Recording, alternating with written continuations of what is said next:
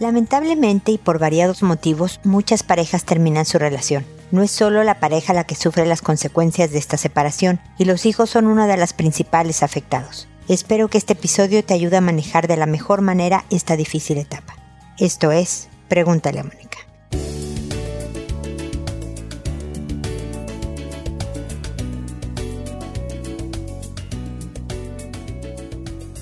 Bienvenidos amigos una vez más a Pregúntale a Mónica. Soy Mónica Bulnes de Lara. Como siempre, feliz de encontrarme con ustedes en este espacio que siempre los invita a seguirme en las redes sociales. Ahí estoy en Instagram, en Twitter, en, en Facebook, en TikTok con los videos. Estoy en todos lados siempre con frases, ideas, videos para seguir tratando de construirnos una buena vida, con ideas para tu persona, para tu relación de pareja, para tu relación de familia, etc. Y el día de hoy, el tema que nos reúne es el impacto del divorcio. La verdad es que no hay edad en la que esta separación de sus papás, la separación definitiva de los papás, le impacte menos a los hijos. Es decir, a cualquier edad es algo difícil de procesar. Desde luego, hay edades más vulnerables como lo es la adolescencia. Entonces, a pesar de que es muy probable de que tú estés atravesando, si estás atravesando por estos momentos, pues tu cabeza no está clara, estás con emociones, con procesos que llevar legales y, gastos eh, inesperados. Es una etapa bien complicada. Este es un llamado a no perder de vista a los hijos. Tratar de tener conversaciones con ellos y de estar cercanos siempre porque entienden solo una fracción. Obviamente la relación de los papás es algo privado, es algo que ellos no atestiguan 24 horas, 7 días de la semana. Entonces nada más ven los resultados de un intercambio entre los papás, entonces entender qué está pasando les cuesta mucho trabajo.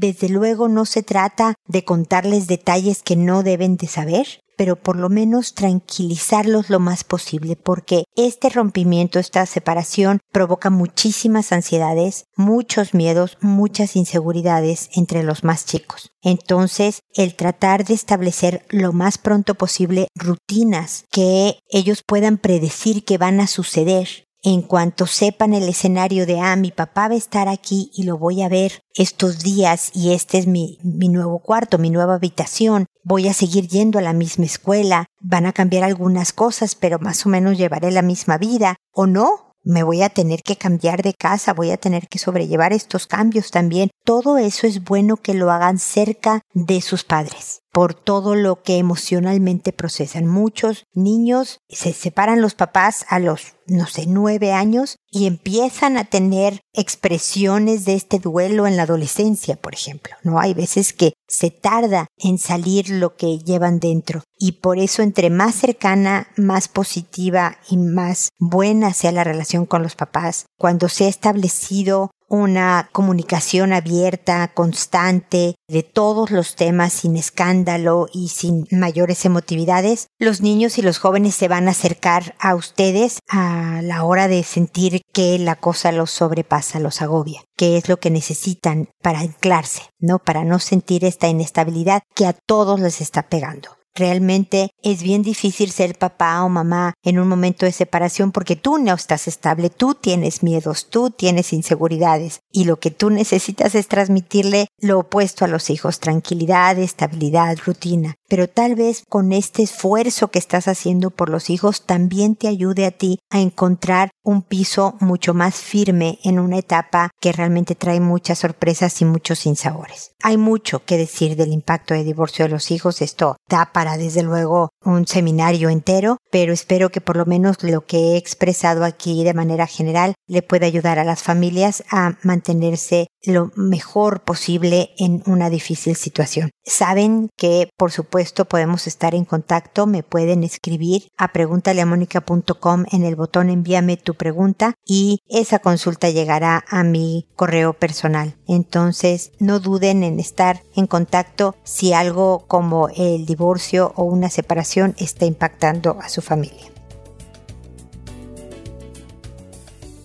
Y bueno, eso fue el comentario inicial. Ahora voy a contestar sus consultas, que como saben lo hago por orden de llegada. Que a todo mundo le cambio el nombre, cualquier otro dato que ustedes me pidan que elimine de su consulta, del correo que me mandan para que estén tranquilos y sepan que me pueden decir lo que ustedes quieran, que nadie va a saber que son ustedes. Que una vez que he respondido en un episodio del podcast y se publica en, la página, a las personas que me consultaron les escribo un correo diciéndoles el número de episodio, el título del episodio, el nombre que les inventé y un enlace directo al episodio para que puedan escuchar mi respuesta lo antes posible sin mayor necesidad de ir a otras aplicaciones y demás. Me puedo llegar a tardar varios días, ustedes lo han notado, y les agradezco por eso su comprensión y paciencia, pero tengan la seguridad de que siempre contesto. Voy a llegar, aunque ustedes ya hayan tomado alguna acción, con algunos comentarios, con algunas ideas que puedan complementar lo que ustedes ya hayan iniciado. Lo hago a través del podcast y no les contesto por correo porque mucha gente me escucha más de las que me escriben y pueden estar pasando por situaciones similares y posiblemente algo que yo diga aquí, una idea, una estrategia, lo puedan usar también para su vida personal.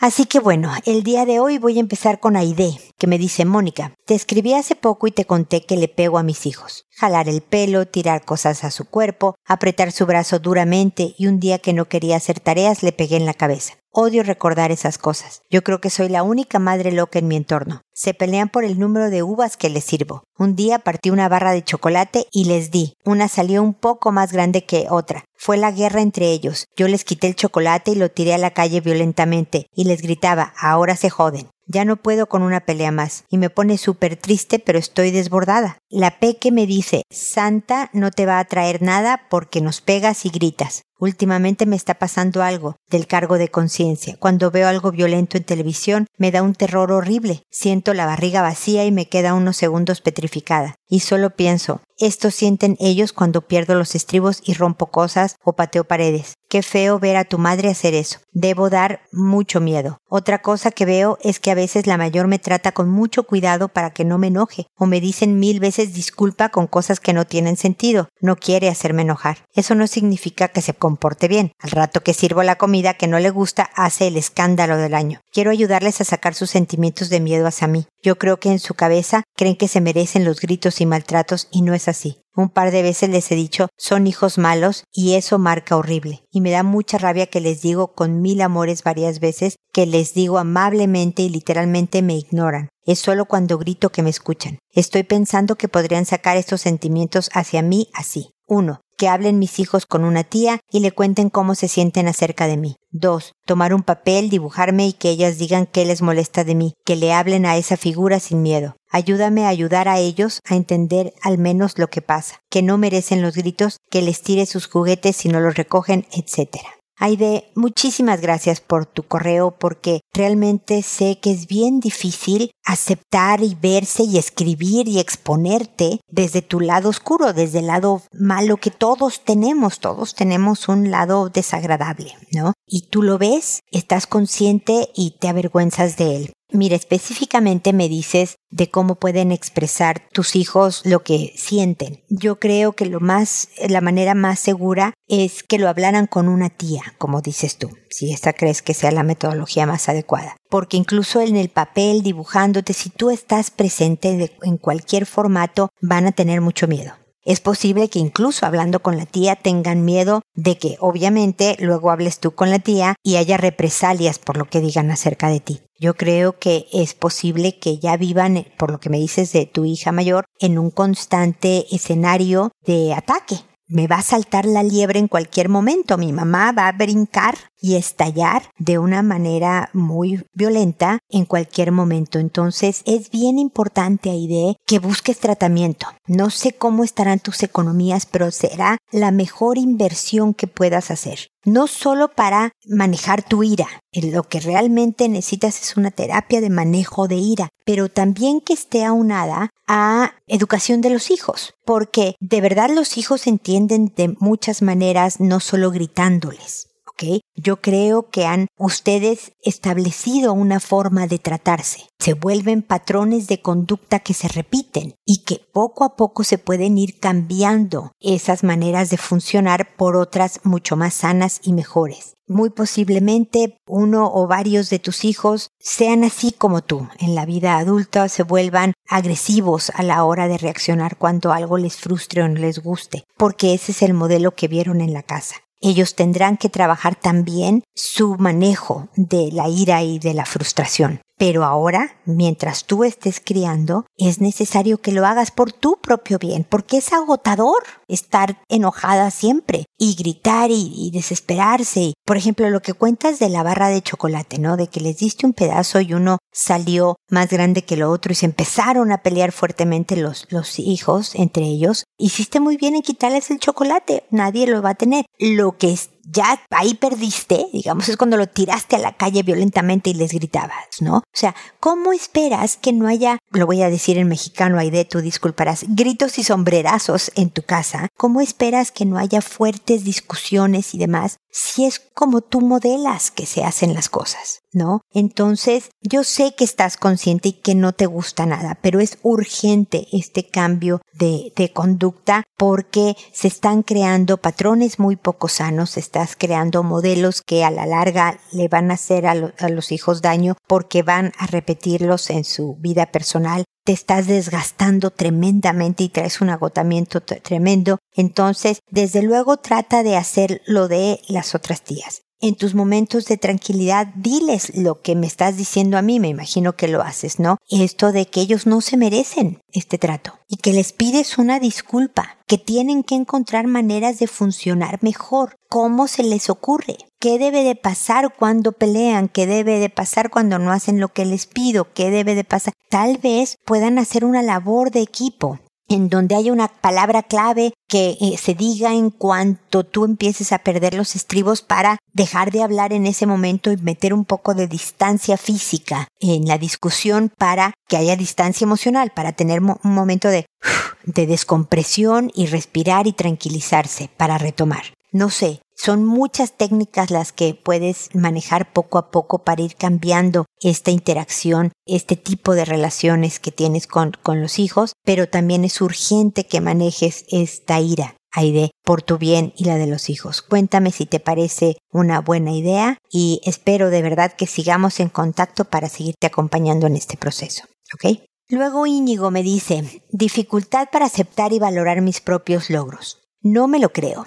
Me cuesta asimilar mis logros. Tiendo a minimizar y subestimar mi éxito. Me da la sensación de que todo lo que he hecho es pura suerte. Como en el mago de Oz. Siento que en cualquier momento alguien verá lo que hay detrás de la cortina y se dará cuenta de que todo es un fraude. A pesar de que varios me dicen que he logrado mucho en corto tiempo, que son admirables mis emprendimientos de negocios y que lo que produzco es de alta calidad y le gusta al mercado, yo no lo siento así. Me da la sensación de que lo que he logrado lo puede hacer cualquiera, que hay muchos en mi área mucho mejores que yo. Pero a la vez, cuando leo comentarios de cómo a otros les cuesta trabajo hacer cosas que yo he logrado, me pongo a pensar de que no he hecho las cosas tan mal, pero a la vez siento que en cualquier momento todo esto se puede esfumar. Desde niño he sido muy exigente conmigo mismo. Siempre obtuve promedios perfectos y todos los reconocimientos de excelencia desde la primaria hasta la universidad. Mis papás y maestros se enorgullecían y emocionaban más que yo por mis logros. He trabajado en varios países del mundo ejerciendo mi profesión. Actualmente, en el país en el que vivo, comencé un negocio donde empleo a 40 personas y me ha ido bien. A casi nadie le comparto que tengo un negocio. Soy muy privado y no me gusta que otros piensen que estoy presumiendo. Cuando sale el tema de mi trabajo les cuento lo que hago, pero no les digo que soy el dueño de la compañía. Quizá esta consulta pudiera sonar a que me estoy tirando para que me levanten, pero no es así. Es una duda genuina de entender mejor por qué tengo estas sensaciones y qué eventos en mi vida pudieron haber detonado este tipo de comportamiento que tengo. ¿Hay algo que pueda hacer para asimilar mis éxitos de una mejor manera? Dejar de tener esa sensación de que todo esto se puede esfumar en cualquier momento y todos sabrán que he sido un fraude. Creo que es una sensación de inseguridad, introversión y ansiedad. Pero tú eres la experta, Mónica. Me gustaría saber qué comentarios tienes al respecto. Gracias de antemano. Pues gracias por querer mi, mi opinión, Íñigo. No creo que lo hayas dicho para que te levanten, para decirte más halagos, sino es que tú eres buenísimo y demás. Realmente creo que tienes la genuina intención de entender tus procesos. Yo también creo, porque ya hemos tenido varios intercambios a lo largo del tiempo, que eres una persona con mucha introspección mucha claridad en lo que te pasa porque te haces muchísimas preguntas. Y efectivamente, tienes razón, es parte de tu personalidad lo que provoca esto, la ansiedad y tu perfeccionismo. Hay muchos motivos, hay variados motivos por los que ocurre este síndrome del impostor, se llama lo que a ti te pasa y le pasa a muchísimas personas. Eh, eh, va relacionado con la capacidad intelectual, con los éxitos y demás, porque parece, y es justo lo que tú has descrito, ¿no? Que no son merecedores de esto, que fue suerte, que estuvieron en el lugar y en el momento adecuado y se dieron las cosas y demás. Pero en el fondo, Íñigo, tú y yo sabemos que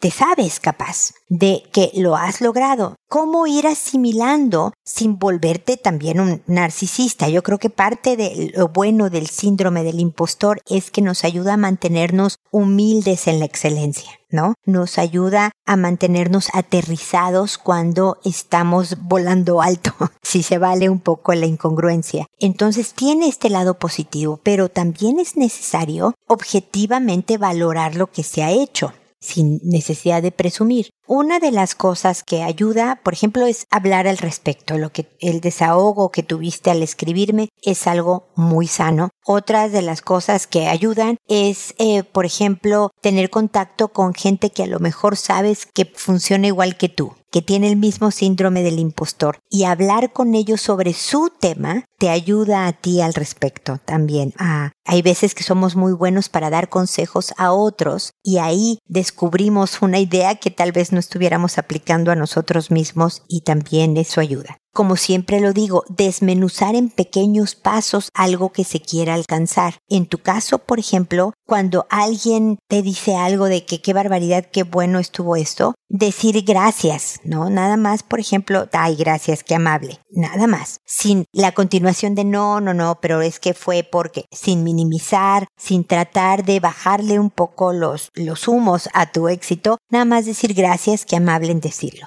en algo pequeñito, es decir, aguantar el halago sin minimizar lo que, sin tu reacción de no, no, no, es que esto fue suerte, no, no, no, es que cualquiera esto lo hace y demás. Ve de a poquito con eso. Es muy posible que por tu personalidad perfeccionista de que, bueno, ya lograste algo, tengo que hacerlo mejor y demás, y por tu nivel de ansiedad que definitivamente tienes, la inseguridad viene también por ese perfeccionismo, mi, mi querido Íñigo, toda la vida sufras de este síndrome. No es un trastorno de personalidad, no es, no es algo que se diagnostique psicológicamente como algo malo. Es una reacción emocional cuando sabemos que tenemos dones, hemos tenido privilegios, nos ha ido bien y tienes la conciencia de que a otra persona le está costando trabajo y ese grado de humanidad y de empatía que tú tienes, porque eres además una persona muy sensible, tú lo sabes, hace que tengas este síndrome que te permite ser más humilde en tus logros. Entonces, velo también como algo positivo, pero también ve trabajando gradualmente en aceptar una flor, en decirte a ti mismo, mira, qué bueno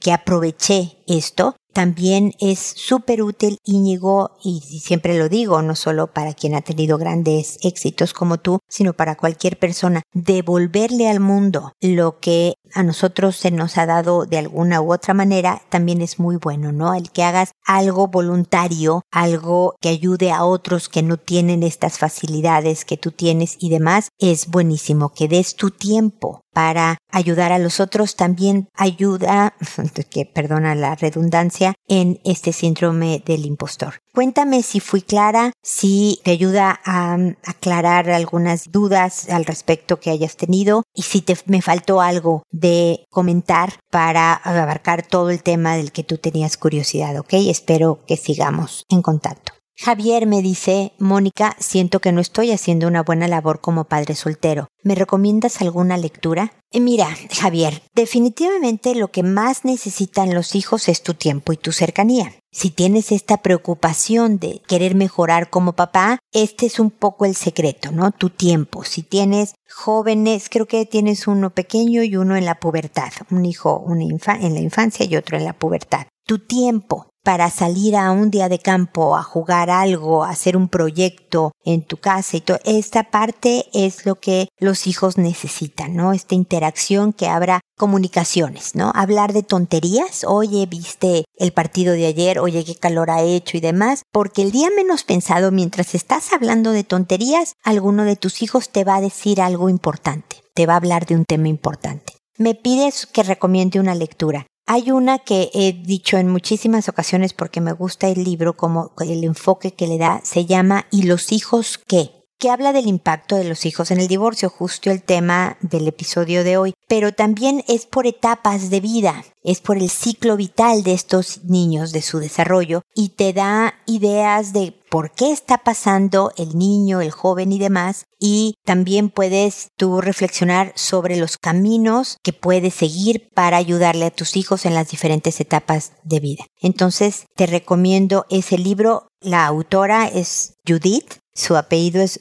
Wallerstein, con W, Wall como pared en inglés, Wallerstein. Eh, Wallerstein, espero estarlo pronunciando mal, me van a decir que qué mal inglés hablo. Este, pero este es el libro que te recomiendo, Javier. Espero que sea una lectura que te ayude y también cuenta conmigo. Por favor, no dudes en escribirme cuantas veces quieras con dudas específicas de educación de hijos, ¿no? Porque nada más me dices, este, no estoy haciendo una buena labor como padre soltero, no me explicas bien a qué te refieres con no hacer una buena labor, porque de esta manera yo te puedo dar ideas concretas de cómo ir mejorando en esta parte. Pero ya tu preocupación para mí es una buena noticia de que quieres ser un buen papá y eso siempre es bueno. Yo creo que poco a poco vas a llegar a hacerlo. Nadie es papá o mamá perfecta, así que bueno, hay que mejorar todos los días y ni hablar. Es lo que nos toca, Javier. Espero que sigamos en contacto. Katia me dice, me encantaría desaparecer, cambiar de vida, cambiar todo lo que he vivido o no haber vivido, porque tal vez cometería los mismos errores y si mi vida es igual a la que tengo, no la quiero. Amo mi soledad, la disfruto, y no sé qué me puede más del rechazo de todos. Es el no entender el por qué, o no ser yo quien los castiga con indiferencia.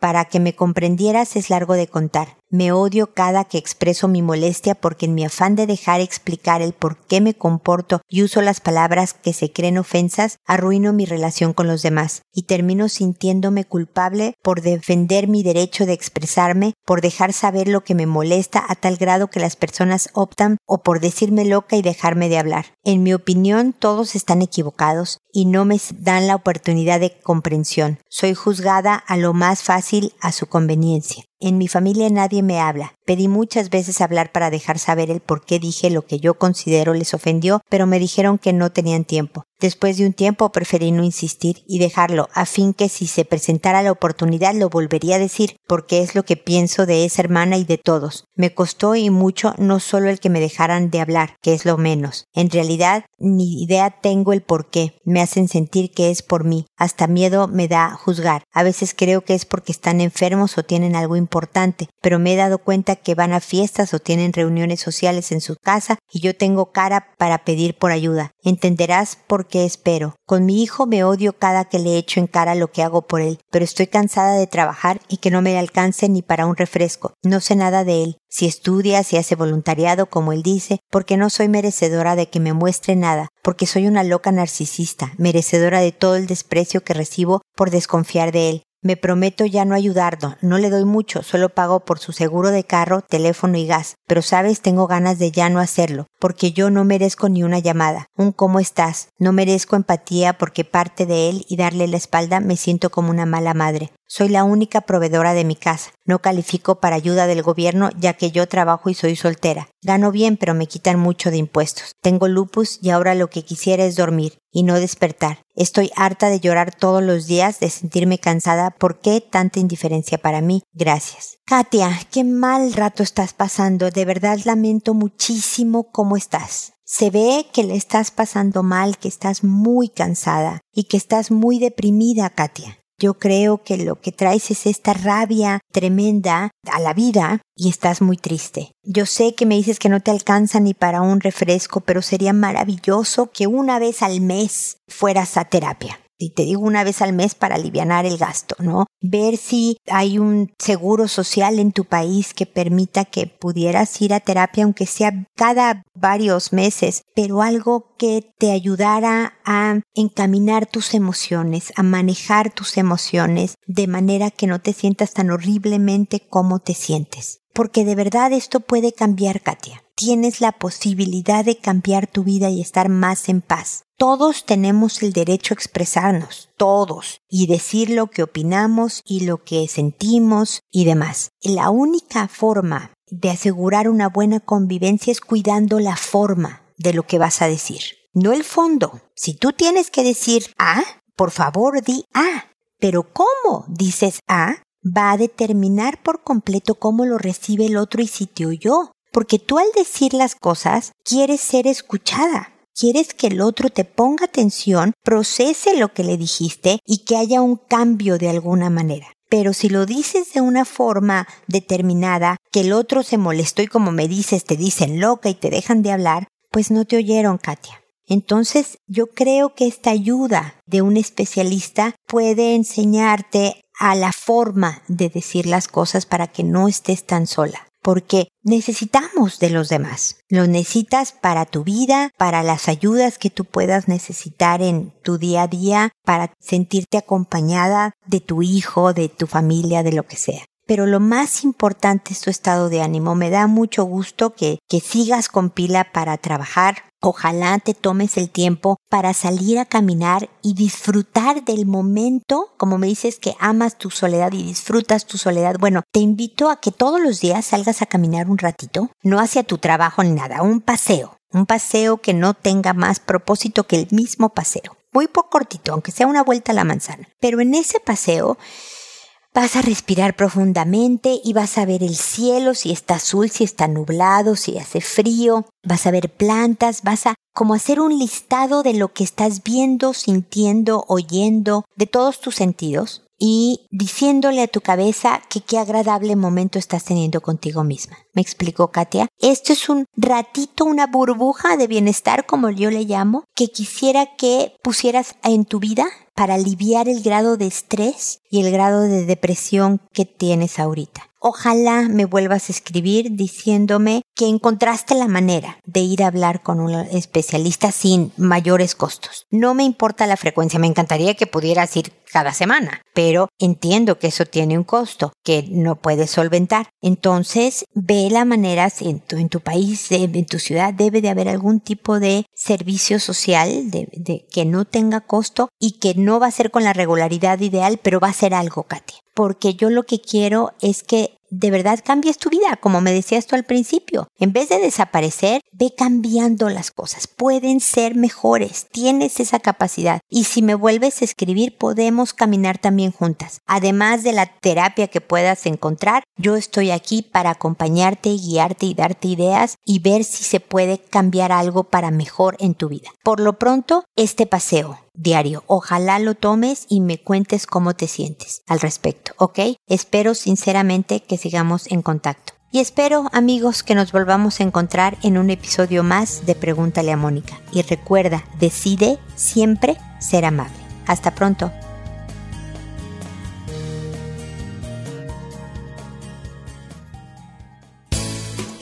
¿Problemas en tus relaciones? No te preocupes, manda tu caso, juntos encontraremos la solución. www.preguntaleamónica.com Recuerda que tu familia es lo más importante.